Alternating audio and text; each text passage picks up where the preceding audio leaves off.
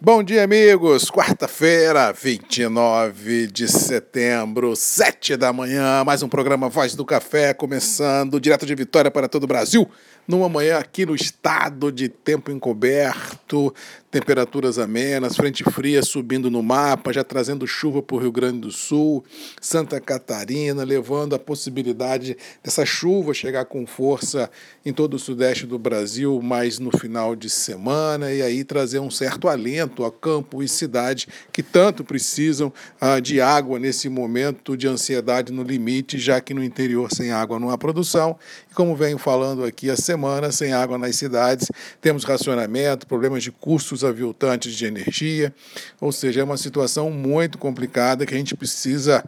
como diz o outro, das bênçãos do homem lá de céu para que isso se amenize o mais rápido possível. Com relação aos mercados, ontem tivemos mais um dia de bolsas em alta, tanto Nova York quanto Londres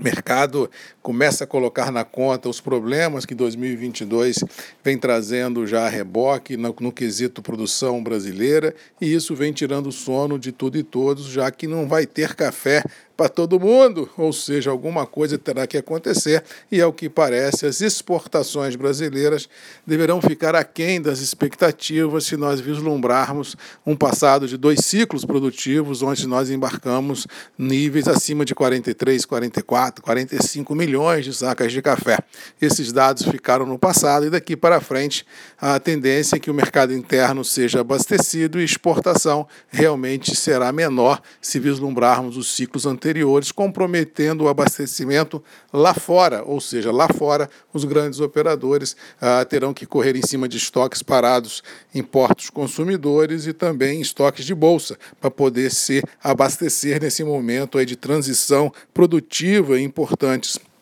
regiões ah, produtores. E isso, feliz ou infelizmente, vai chegar nos preços internos do café, que já vem sendo majorados nos últimos tempos e, ao que parece, continuarão a ficar assim, já que a demanda é maior do que a produção e também um dólar forte no Brasil ajuda a deixar os níveis internos do café em reais com viés positivo de alta. Resumindo, ansiedade no limite, bolsas para cima, ah, bem ou mal a caristia chegando à mesa de todos os brasileiros, não só com o aumento do café, mas também de outros custos ah, no dia a dia da gente, de combustível, a energia, a comida, deixando assim um cenário meio turbulento daqui para frente no quesito economia brasileira e também economia mundial, porque se nós fizermos ah, uma passada rápida de olhos na geopolítica, vamos ver que só tem estresse em qualquer continente que se olhe ah, nesse mundão de Deus. Mas, como diz outro, vamos tocar o